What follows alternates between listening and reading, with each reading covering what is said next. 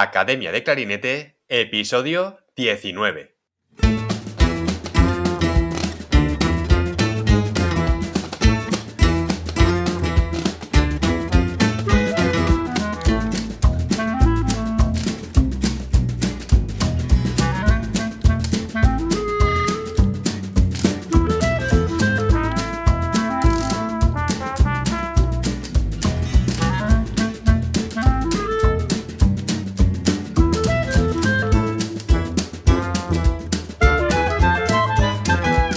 Bienvenidos a Academia de Clarinete, el podcast donde hablamos sobre aprendizaje, comentamos técnicas, consejos, entrevistamos a profesionales y hablamos sobre todo lo relacionado con el clarinete.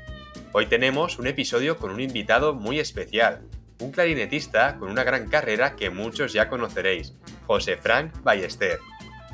Recuerdo la primera vez que escuché a José. Fue hace unos 13 años en un concierto donde tocaba con un grupo de cámara llamado Singer Septet. En aquel momento yo no tenía ni idea de a quién iba a escuchar y muy poca gente lo conocía en España, debido principalmente a que la mayor parte de su actividad musical la estaba desarrollando en Estados Unidos. Hoy en día, 13 años después y con una carrera que habla por sí sola, José es un clarinetista referente a nivel internacional. Muchas veces, cuando conocemos a un músico, vemos su trayectoria y todo lo que ha ido consiguiendo con el paso del tiempo, pero lo que no sabemos es cómo empezaron o qué inquietudes tenían cuando eran jóvenes, lo mucho que se han esforzado o cómo ha sido ese camino para llegar a donde están a día de hoy. Y de todo esto y de mucho más es de lo que hablaremos en este episodio con nuestro invitado, José Frank Ballester, solista internacional, ganador en el 2004 del premio Young Concert Artist, un concurso que, como él mismo cuenta, impulsó su carrera como clarinetista y que más adelante, en el 2008, consolidó cuando fue galardonado con el Avery Fisher Grant, un galardón que reciben muy pocos músicos y que José nos contará cómo fue esa experiencia. En la actualidad es profesor de clarinete en la Universidad de Columbia Británica, en Vancouver, Canadá, donde comparte toda su experiencia con sus estudiantes y además mantiene su actividad como concertista. En el episodio de hoy hablaremos sobre su trayectoria, sus inicios en el mundo de la música, concursos, el momento clave que impulsó su carrera su etapa como estudiante en Curtis, Filadelfia, hablaremos de la industria musical en Estados Unidos y de cómo mantener la motivación y esas ganas para seguir siempre aprendiendo, desarrollar una gran carrera y mantenerse ahí con el paso del tiempo. Y como siempre, academiadeclarinete.com, la primera academia de clarinete online para hispanohablantes, donde tienes a tu disposición clases grabadas en vídeo con ejercicios, técnicas y todo lo que necesitas para mejorar como clarinetista clases nuevas todas las semanas y recuerda que te puedes suscribir a la lista de correo donde mando emails con información y consejos a mis suscriptores. Y ahora sí, vamos a dar paso a la entrevista. José, bienvenido al podcast. Un placer tenerte aquí como invitado. Muchas gracias, David. Bueno, vamos a empezar hablando sobre tus inicios con el clarinete y tu etapa como estudiante.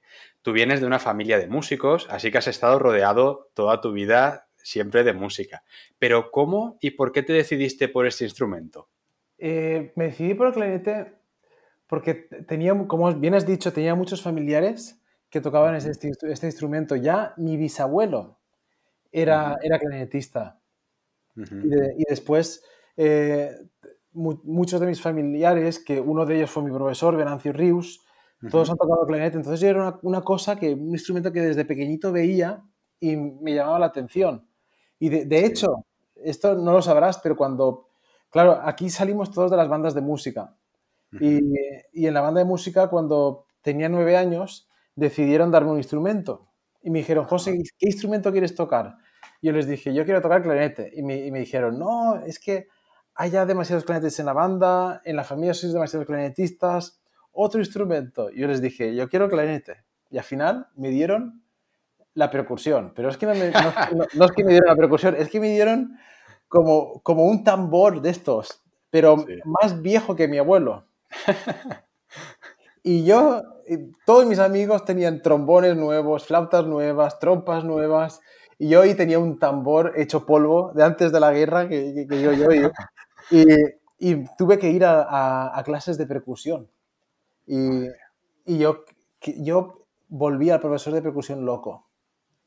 Porque yo no le quería decir que yo no quería tocar la percusión, simplemente lo volví loco y al final eh, este profesor le dijo a mi padre, mira, eh, mi padre le llaman Pepe, le dijo, Pepe, lo siento mucho, pero yo, no pienso que tu hijo puede ser músico, no tiene coordinación y, y mi padre, pobrecito, estaba devastado. Subimos al coche, dos minutos conduciendo, no me decía nada. Cinco, no me decía nada. Y al octavo me dice, José, ¿qué, qué voy a hacer contigo? ¿no? Y yo le dije, papá, dame, dame el clarinete. Y, y, al final me dieron el clarinete y, aquí estoy. Así que así fue lo, el, los pinitos en el, en el mundo de, de la música.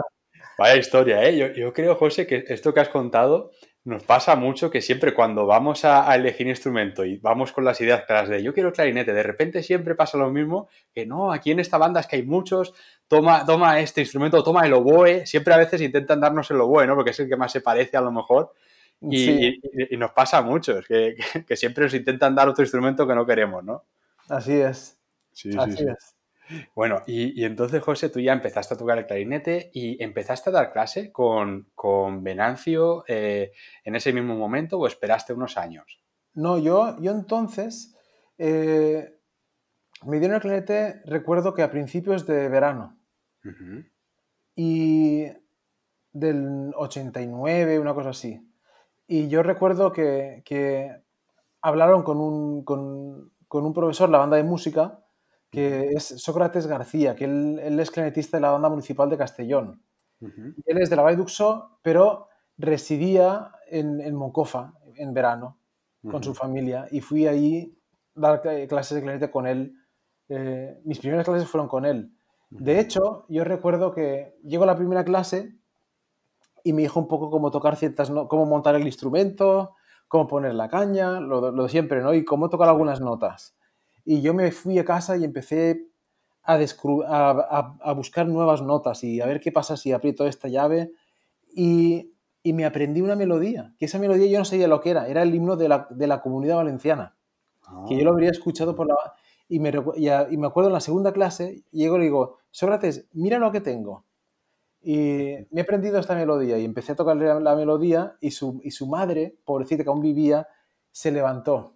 Yo le decía a la tía Carmen, se levantó, tipo como cuando la banda toca y se levanta todo el mundo en, el himno de la comunidad valenciana, hizo eso, ¿no? Y entonces son como los primeros recuerdos que tengo cuando, cuando empecé a estudiar clarinete. Y estuve pues con Sócrates pues todo el... Todo, estos primeros años estuve con él. Después en la banda de, de, de Moncofa, que estaba el profesor Francisco Javier Piquer. Después ya entré en el Conservatorio de, Profesional de Música de la Valle y tuve durante todo el grado elemental y medio a Alberto Ferrer, de, profesor de clarinete. Y ya fue eh, cuando ya era un poco más mayor que ya empecé a dar clases con, con, con, con mi, primo Venancio, ¿no? con mi tío Venancio. Y que eso ya duró, pues, él creo que, que se fue a estudiar a, a USC dos, tres años y, antes y después ya continué dando clases con él hasta que ya también estaba ya en el Conservatorio Superior de Música de, de, Valencia con Josep Cerveró y, y, David Martínez también un año y ya de ahí ya me fui a Curtis, a, estudiar a Curtis. Muy bien, muy bien, José. Y bueno, eh, cuéntanos ahora ese salto a Estados Unidos, a Filadelfia. Eh, ¿Cómo fue ese paso para ti? Eh, bueno, te tengo que decir que este mes hace 20 años que me fui. 20 años. ¿Cómo pasa el tiempo? Eh? Pasa, pasa volando. Y el otro día me, llamó un periodista de, aquí del pueblo y me dijo, José, este es el 20 aniversario. Y dije, ¿20 aniversario de qué?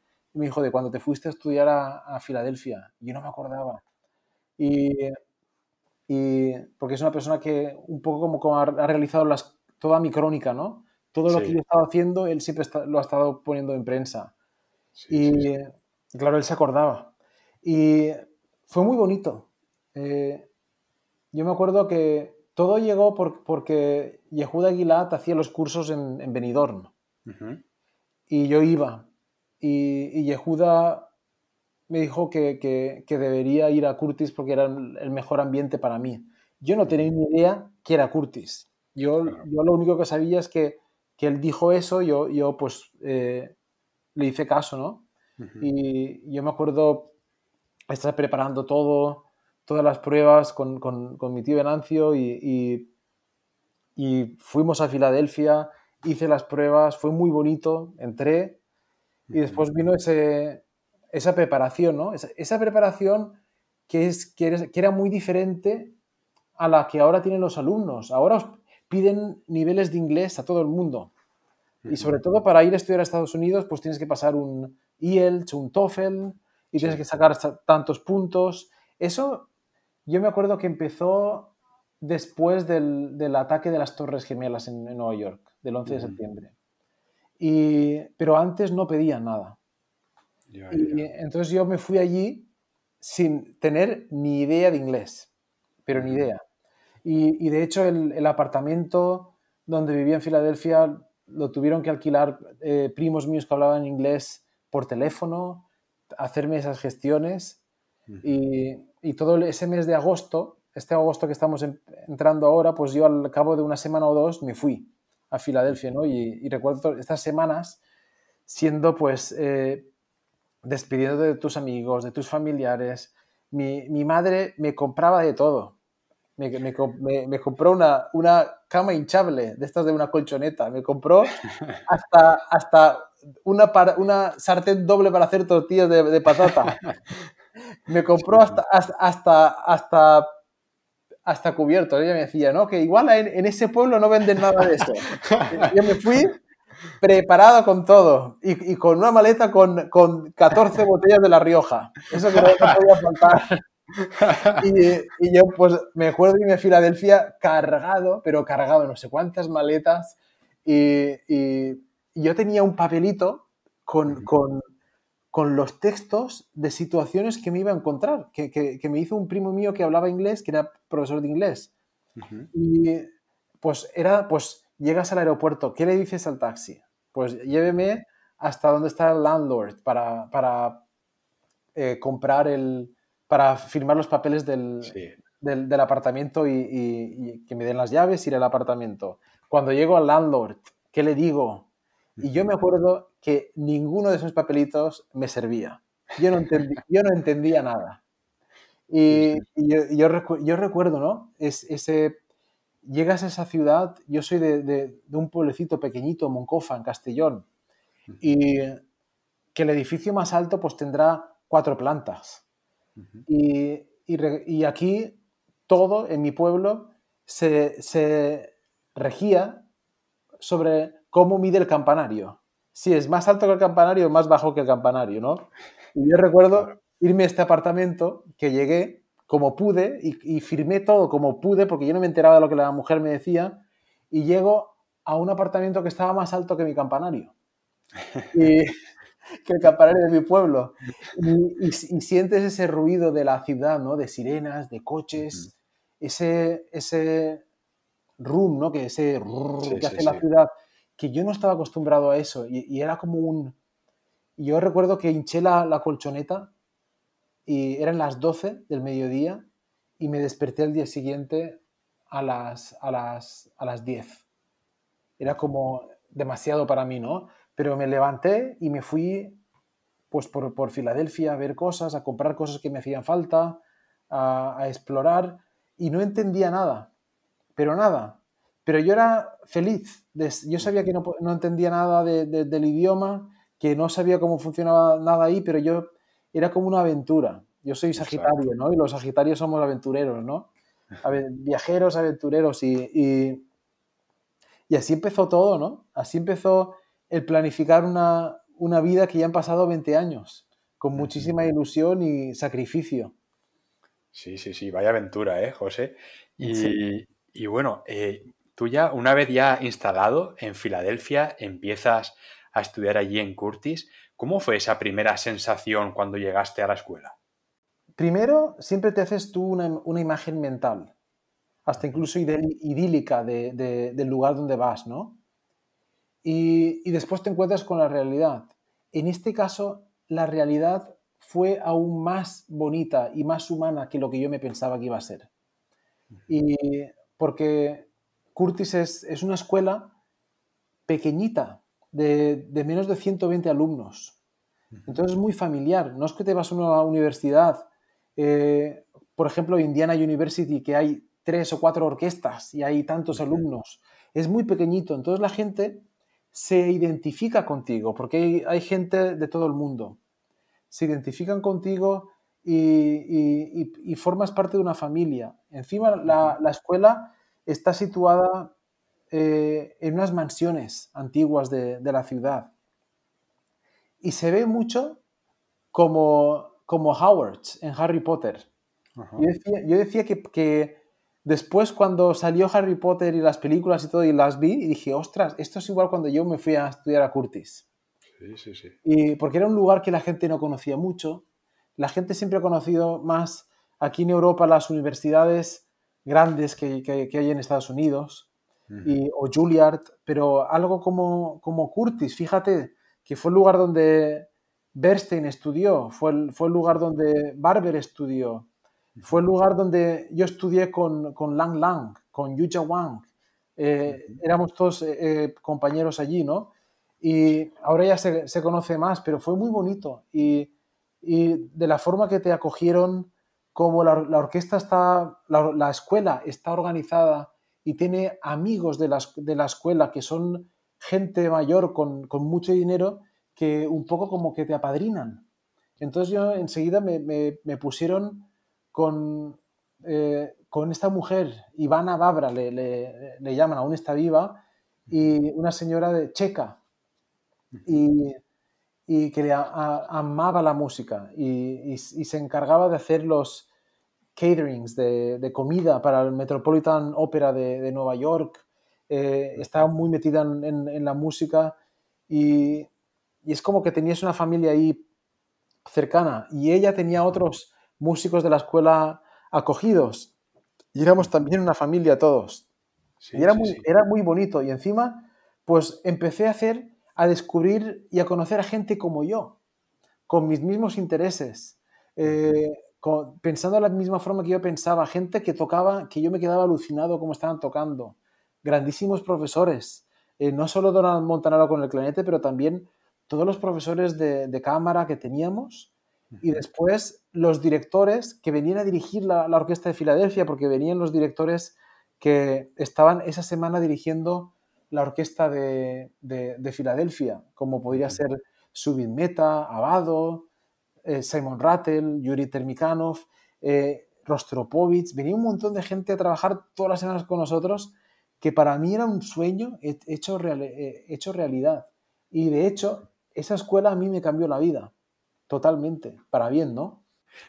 increíble todo lo que cuenta José, porque vaya plan de estudios ahí, ¿no? ya no solo, como dices, con el profesor de clarinete, sino todo el, resto de profesores, luego profesores invitados que aprovechan que vienen a dirigir a la orquesta y pasan por Curtis.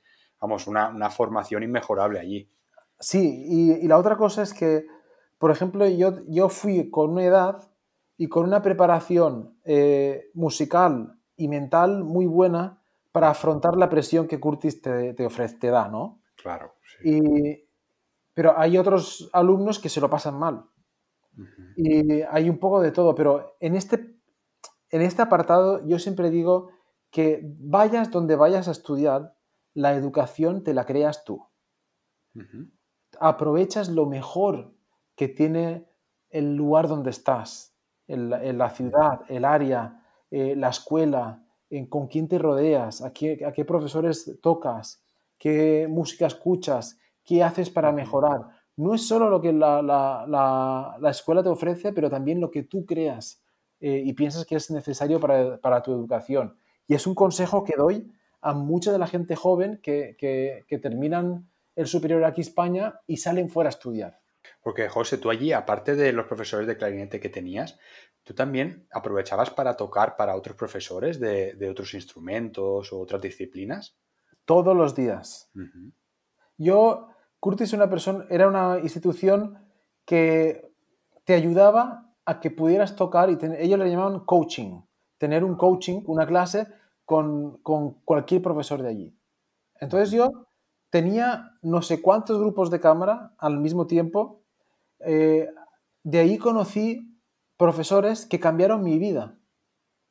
Ahí empecé a tocar yo para Pamela Frank, una violinista muy famosa.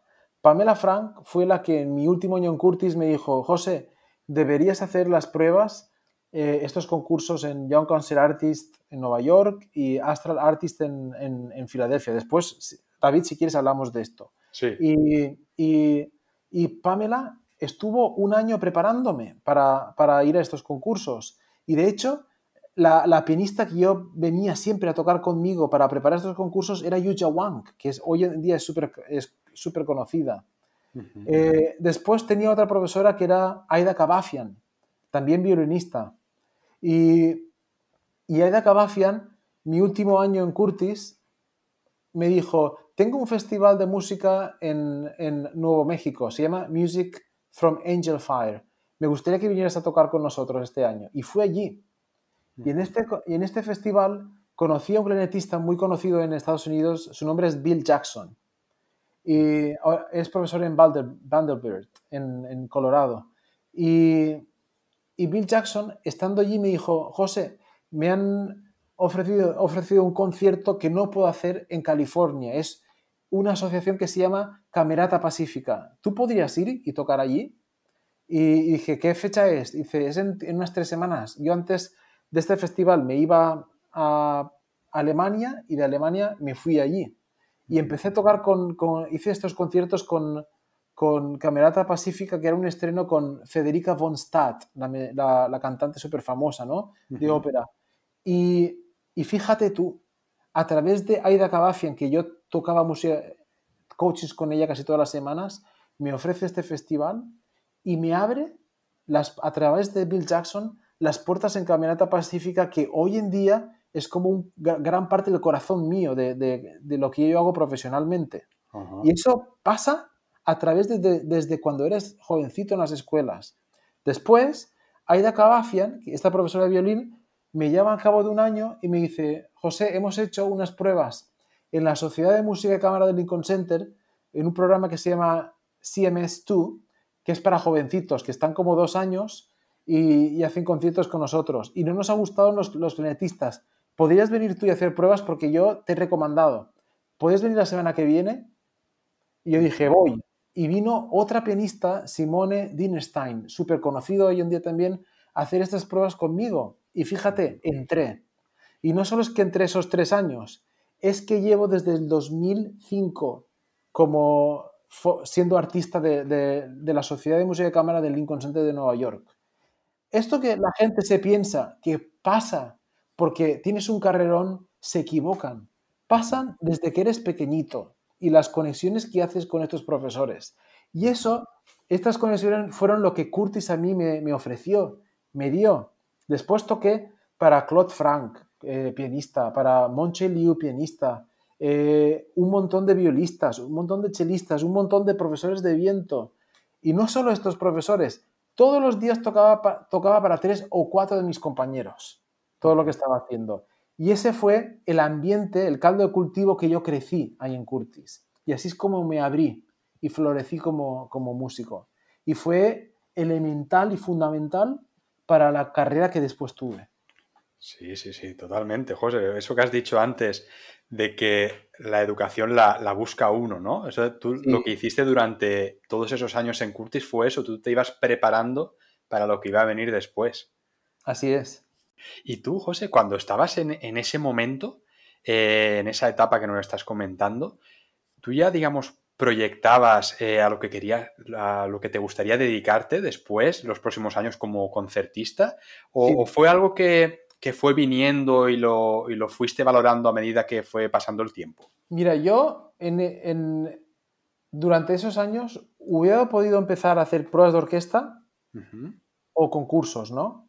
Sí. Y, y, sé que hay muchos profesores que, que como que aprietan a, los, a, los, a, sus alumnos y los animan para que hagan pruebas de orquesta desde el principio. Uh -huh. Montanaro eso nunca lo hizo conmigo. Eh, no sé si para bien o para mal, pero él nunca me, me, dijo que fuera a ningún concurso, él nunca me dijo que hiciera ninguna prueba de orquesta. Sé que habían alumnos que lo hacían por ellos mismos, pero yo no tenía esa... A mí no me nacía, ¿no? Entonces, si Montanaro quizás desde mi primer año empezó con los solos y hacerme hacer pruebas de orquesta, igual ahora estaría tocando como músico de orquesta. Pero ¿qué pasó? Estos profesores que yo también tenía en Curtis empezaron a, animar, a animarme para que hiciera pruebas en estos concursos tan importantes para solistas. Y como fue el incentivo que tuve, y encima ellos me decían todos, José, tú eres un solista y tienes el espíritu de músico de cámara. Y debes hacer esto ahora que puedas, que puedes. Para, si quieres tocar en orquesta, después siempre podrás hacerlo, pero esto lo tienes que hacer ahora. Y les hice caso a ellos, y es lo que me pasó. Y, y, y yo me acuerdo que ya en mi segundo año en Curtis, Curtis ya veía mi potencial. Entonces, Curtis me estaba enviando a hacer conciertos por todos Estados Unidos, por, por toda Filadelfia. Estos profesores que había por Filadelfia me estaban dando recitales con ellos por todas partes y como me, se me abrió un, mercado y después cuando gané estos concursos, que hice lo de YCA y lo de Astral, los gané y es que si terminé yo de estudiar en Curtis en, en mayo-junio del 2004, a partir de julio ya tenía más de 100 conciertos cada año buscados porque estos concursos me, me, me ofrecieron management también. Y, y, y, fue como que la, la vida empezó en un, en inglés es roller coaster, ¿no? Es como un tío vivo, es como un parque de atracciones que te montas a, un, a una montaña rusa y va súper rápido, ¿no? Y eso es lo que un poco me pasó. Sí, sí, qué interesante esto, José. Eh, cuéntanos, ¿cómo fue? Claro, porque eh, lo que has dicho, ¿no? Eh, tuviste la oportunidad de participar en estos concursos, ganaste el primer premio y esto te catapultó y te trajo esos managers que tú necesitabas, digamos, para lanzar ¿no? Tu carrera y empezar a tener esos conciertos y esa agenda tan, tan ocupada. Fue muy bonito. preparé el, concurso durante un año y, y, lo preparé dando conciertos y recitales por todas partes y viendo qué repertorio era más efectivo de la forma que, que yo era y transmití mi personalidad en el escenario. Y porque los concursos son muy diferentes todos, ¿no? No es lo mismo que, que hagas el ARD de Múnich o el Nielsen que hagas Young Concert Artist. Young Concert Artist, en este concurso compites contra todos los instrumentistas y, y, te piden un recital y tienes que hacer un recital. Entonces, tienes que ver bien qué piezas pones y, y, sobre todo cómo, cómo eres en el escenario, qué puedes hacer. Y, y eso cómo lo preparé, ¿no? Y, recuerdo que fui al concurso, lo hice, se me olvidó hasta incluso que daban premios, toqué, fue tan bonito porque fueron muchas fases, ¿no?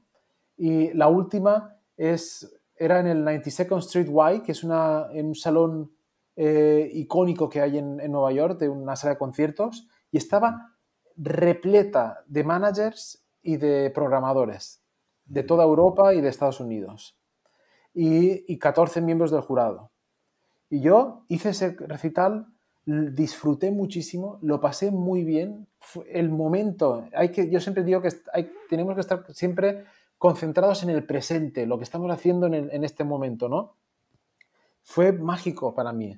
Y terminé y tenía el día libre y me fui con mis amigos a ver los museos de Nueva York, a ver Central Park, y, me acuerdo que llegó un momento que un amigo me dijo, José, dan los premios, se me había olvidado. Yo ya había hecho lo que tenía que hacer, ¿no? Y eh, por eso que hay veces que haces un concurso y estás pensando, ostras, ¿ganaré o no? ¿Me he equivocado, no ganaré? No, yo, yo, yo comuniqué, yo hice música y después se me olvidó que, que tenía un concurso. Y fui, fuimos corriendo, llegamos y, y, fui uno de los ganadores. Y eso me, me, de nuevo me cambió la vida por completo. Y, y ya pues ya empiezas a, formar parte del, del, music industry, ¿no? De, de la industria musical de, de, Estados Unidos y ver cómo te crean una, una carrera de, de, nada. Y, y, a mí me crearon un carrerón eh, estos managers y, estoy muy agradecido por lo que hicieron por mí como han hecho por muchos músicos súper famosos estas organizaciones. y, y, fue, ah, y, así empezó mi vida y, así estoy, ¿no? Lo único que ya después, pues vas un poco como reafirmando tu carrera. ¿Cómo reafirmas tu carrera? Pues cuando ya hay muchos lugares que te buscan de cada ciertos años, que ya creas una familia de, de, programadores que os conocéis, que confían contigo, que ya por ti solo vas. Después, me acuerdo una vez que me llamaron mis managers y, fui a la oficina y estábamos teniendo una reunión de planificación y llamaron por teléfono y me pasaron el teléfono y me dijeron, José, somos del Avery Fisher Career Grant, del Lincoln Center y, has ganado este año el, premio. y, eso es, para un músico joven en Estados Unidos es, es lo máximo, este galardón. De hecho, tú no puedes ni aplicar, ni los managers pueden aplicar por, por ti. Hay gente del, de, de, la industria musical de Estados Unidos, de la, de la Orquesta Filarmónica de Nueva York, del Met, de, de, músicos reconocidos que proponen nombres de jóvenes que, está, que están eh, que les va muy bien en la carrera. Y después te hacen un seguimiento, te van gente a, recitales y a conciertos, tú no te das cuenta, pero están ahí. Y después deciden a quién se lo dan. Y me lo dieron. Y eso pues también cambió mi vida. Y, ya con, con, la Sociedad de Música de Cámara Lincoln Center, Camerata Pacífica, que son las dos organizaciones de música de cámara más grandes que hay en, en Estados Unidos, quizás es la más grande del mundo, eh, con los conciertos yo como solista, pues ya reafirmas tu, tu carrera. Y son muchos años de sacrificio. Son muchos años que, que la gente que, que, te conoce son los managers, son los programadores, pero después yo iba a universidades a, a dar recitales y a dar masterclass o iba a orquestas y yo tenía 24 años o 25 años y la mayoría de alumnos eran mayores que yo. Tú fíjate. Y los profesores, muchos, eh, se abrían, abrían las, los brazos y, te acogían. Pero otros ni venían. Muchos músicos de orquesta, clarinetistas, ni venían a tocar a la orquesta o venían ni me saludaban. Yo, era, yo no era conocido. Y, también eran años de, forjarte tu carrera, ¿no? Contra viento y marea. Y eso a mí me pasó. Y nunca se me olvidó. Y, era, era duro, ¿no? Que llegas a un lugar porque cuando vas a una orquesta, la mayoría de clarinetistas dicen, ¿por qué está él tocando y no, y no yo este concierto? O cuando estás en, universidades, ¿por qué ha venido este chaval a dar una masterclass a mi universidad que me han impuesto el programador? y, y, era, y era duro, ¿no? Y, y estás ahí luchando por, por crearte una carrera y por crearte un nombre. Y eso no se hace en dos, ni cuatro, ni ocho años. Se hace con muchos años. Ahora ya estoy en un punto que vaya donde vaya, la gente te conoce, te abre los brazos, los alumnos ya saben quién es, y es otra historia, ¿no? Pero eso eh, forma parte de, disciplina, de, ser muy constante eh, en, la forma que haces los conciertos, en lo que estás ofreciendo, en tu profesionalidad, en cómo eres como ser humano. Y, y, poco a poco, año tras año, vas creando eso, pero no se hace de un, de un día para otro, ¿no? Exacto, sí, sí, es... Lleva una vida construirlo, pero, pero un segundo a veces destruirlo, ¿no? Esa... Sí, Exacto. Sí, sí, yo, yo, recuerdo, José, tú no sé si te acuerdas, pero cuando eh, nosotros nos conocimos fue en un concierto que hiciste con el eh, eh Septet en, en, Santa Pola.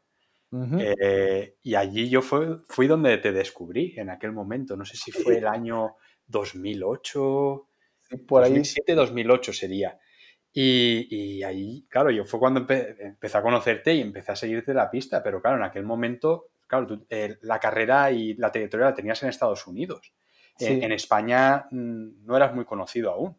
Y, fue, a, partir de ahí cuando, cuando empecé a seguirte, bueno, hasta ahora, pues, pues fíjate, ¿no? Como toda esa trayectoria que has dicho de, de años y años de trabajo que al final te han llevado donde estás.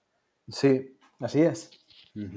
Sí, sí, qué bueno, José. Y, bueno, eh, ¿cómo es esa vida de, solista? A ver, tú tenías eh, tu residencia en Estados Unidos, en Filadelfia, pero te pasabas la mayor parte del tiempo viajando. ¿Cómo, es eso? Cuéntanos. Eh, sí, porque tienes... Lo primero que tienes que aprender es que te organizas tu vida tres o cuatro años antes. Porque los conciertos y los managers trabajan mínimo dos temporadas, el 70% de conciertos que te entran. Entonces, eh, por ejemplo, hoy en día estoy trabajando en no lo que haré el año que viene, en lo que voy a hacer dentro de dos o tres años. Entonces, ¿cómo te planificas tu tiempo libre, libre? ¿Cómo planificas todo? Tienes que ver siempre a largo plazo, porque tienes estos conciertos. Después, eh, empiezas en este ciclo de conciertos y siempre estás arriba y abajo, ¿no? En casa estás poco. Eh, después también vienes a España, estás con los familiares, tienes conciertos. Yo siempre le he llamado a casa donde estaban las maletas. Y aunque la residencia era en, Filadelfia, pero yo pienso que era muy bonito porque mi espíritu, David, es de viajero. Mi espíritu es de conocer a gente. Y mi espíritu es de compartir mi música con, el, con la gente. Eso, a, los que me conocen, saben que eso es mi esencia, eso es, eso es quien soy yo, y yo sí soy feliz y también te acostumbras, ¿no? Yo hace, hace unos años estaba buscando unas partituras viejas que tenía en casa de mis padres. Y, mi padre me dijo, ven tal lugar, en tales cajas están. Y fui a una caja y buscando esas partituras vi una libreta que utilizaban en el instituto, en el primer año de instituto. Y cuando vi esa libreta me acordé que yo una vez escribí algo ahí. Y el primer año de instituto yo creaba conciertos en el Instituto de Música Clásica con otros músicos que estábamos en el conservatorio, los organizaba. Y teníamos que poner currículums. Y mi currículum, ahí no había nada, nada. Que era que, estudié en Moncofa, que tocaba en la banda de Moncofa y estudiaba en el conservatorio de la Valle Eso era, algún concurso, pero no tenía nada. Entonces, ¿qué hice? En esa parte eh, final de la libreta, soñé y escribí un currículum a mis 14, 15 años, no sé qué edad tendría, eh, de cómo yo me quería ver mi carrera y mi vida, lo que soñaba. Y lo, puse todo ahí. Y me acuerdo que un mes después eh, tenía una compañera eh, de, en el instituto muy guapa, yo era muy tímido, yo siempre tenía vergüenza de hablar con ella.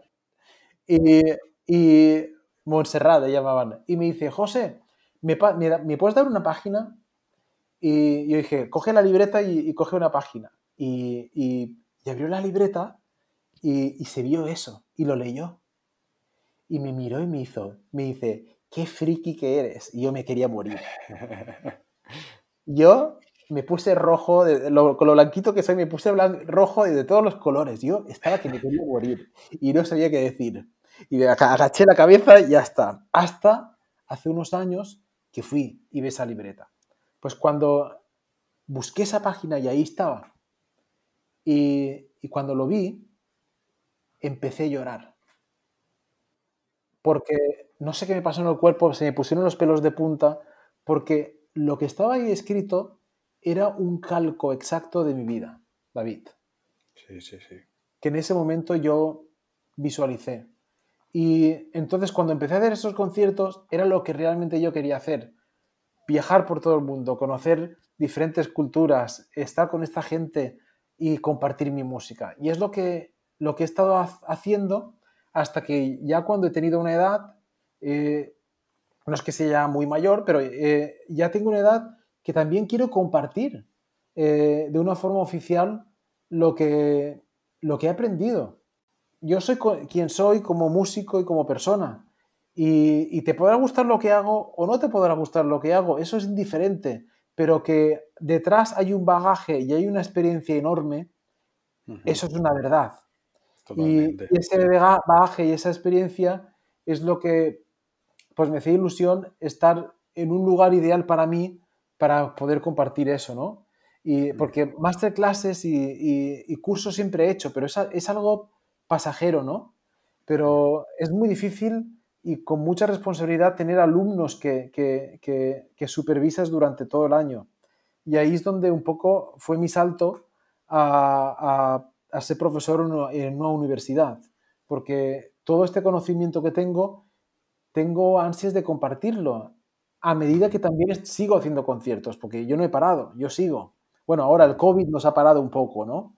Eh, pero, pero yo sigo y, y, en fin, esa es esa etapa que, que estoy ahora mismo.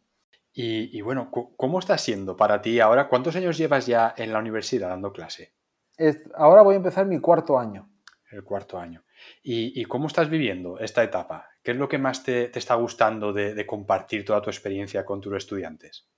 Me gusta mucho, pero es una grandísima responsabilidad, porque yo estoy ahí no para tener un trabajo, sino para servir a los estudiantes. Yo soy una herramienta, alguien que tiene que ayudar a estos alumnos no pensando en mí, sino pensar en ellos y qué es lo que más les conviene, ¿no? Y eso requiere mucho tiempo y requiere mucha dedicación a, todos ellos, y, pero al mismo tiempo no podría hacer algo así si estoy en un lugar que no tiene las, las herramientas para que yo pueda hacer eso, ¿no? Y en, en, la Universidad de British Columbia, en Vancouver, Canadá, donde estoy haciendo esto, pues sí que lo puedo hacer. Eh, y somos un equipo de trabajo brutal.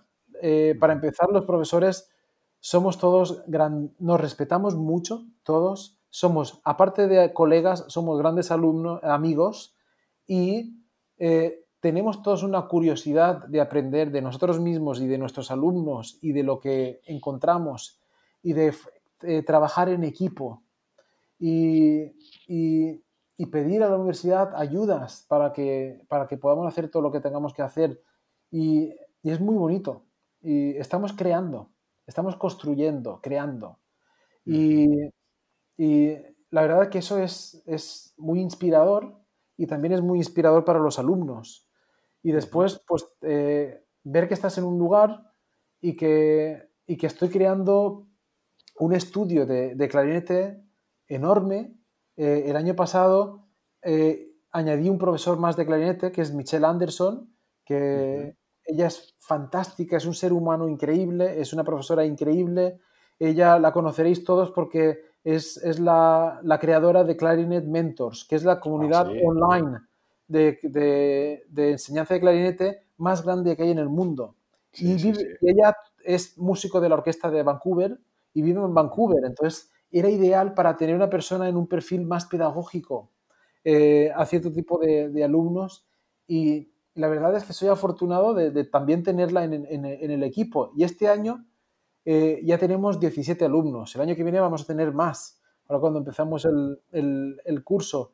Y tenemos alumnos que no solo vienen de Canadá o Estados Unidos, vienen de Sudamérica, vienen de, de España, vienen de Italia, vienen de Japón, Corea, Hong Kong, eh, eh, vienen de un montón de países de Europa, ahora se me olvidan los, lugares, ¿no? Pero, pero es precioso ver que, te buscan y que quieren estar ahí y estar contigo. Y, la verdad es que es un ambiente muy bonito. Qué bueno, José. Y, y, aparte de profesor de clarinete, ¿tú das más asignaturas allí en la universidad? Eh, doy música de cámara, organizo música de cámara porque tú sabes que música de cámara es algo que yo adoro y forma parte de, mí, ¿no? Entonces sí que tengo algunos grupos de música cámara y un poco como que organizo el, eh, los parámetros de cómo yo quiero que, que evolucione más esa asignatura en la, en la, universidad o qué experiencias quiero que los alumnos tengan. Y, pero claro, también cuando empecé el primer año eh, era una, universidad que tenía, yo heredé cuatro alumnos de clarinete y, después algunos que traje. Y éramos poquito, éramos como ocho el primer año. Entonces tenía más tiempo para hacer más grupos de, cámara o alguna asignatura más.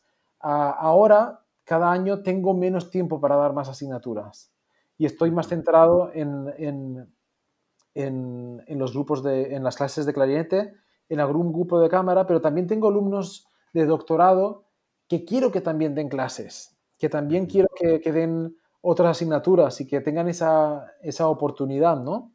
Y, están trabajando de, esto. Uno de ellos es, Carlos Abay, que es de, la provincia de Alicante, y, él, es el, él es mi asistente. Él da clases de clarinete cuando yo no estoy, eh, organiza todo, da clases de otra, da clases de cámara, da otras asignaturas y está muy involucrado en el, en el, aula. Para mí eso es importantísimo que él tenga esa experiencia y que cuando termine el doctorado, que ya esté preparado para, para ser profesor en, en, otra universidad, que yo pueda escribir una carta y decirle, mirad, Carlos ha estado haciendo todo esto, tiene un montón de experiencia y eso es la educación que yo quiero, que, eh, quiero crear. Y también es, apostar por, por, tus alumnos. Si no apostamos nosotros, ¿quién lo va a hacer? Claro. Interesante todo esto, José. Y, bueno, eh, ¿algún consejo que te gustaría dar a, a, todos los oyentes, que por supuesto van a ser clarinetistas, la gran mayoría que nos está escuchando? Uh, es, una, es muy buena pregunta, ¿no? Y, pero es también muy general, porque se pueden dar consejos de muchos. De...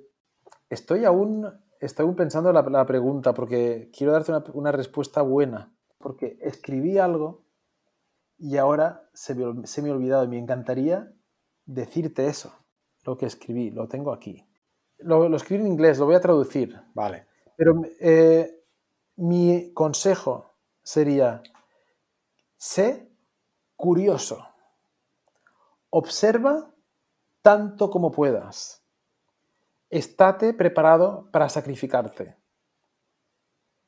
Ten perseverancia y continúa siempre alimentando tu pasión. Eso tan, tan simple como lo, lo que acabo de decir es súper importante. Porque si alguna de estas palabras te fallan ya no eres quien eres. Curiosidad es importantísima. Observar lo, cómo aprender, qué, qué hacen los demás es muy importante. El sacrificio. Tenemos que sacrificarnos. Sin eso nada funciona. La perseverancia de seguir haciendo pruebas, seguir haciendo, es importantísimo. Y más que nada es nuestra pasión.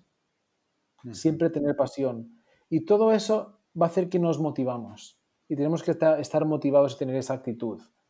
Esas palabras a, rango general, si las pensáis y, las aplicáis en vuestras vidas, es súper importante. Y es algo que, no quiero olvidarme nunca de, ellas. Por eso las anoté y lo estaba buscando. Pues qué buen consejo, José. La verdad que eso es para tenerlo, como dices, escrito y, y leerlo todos los días. ¿eh? Sí.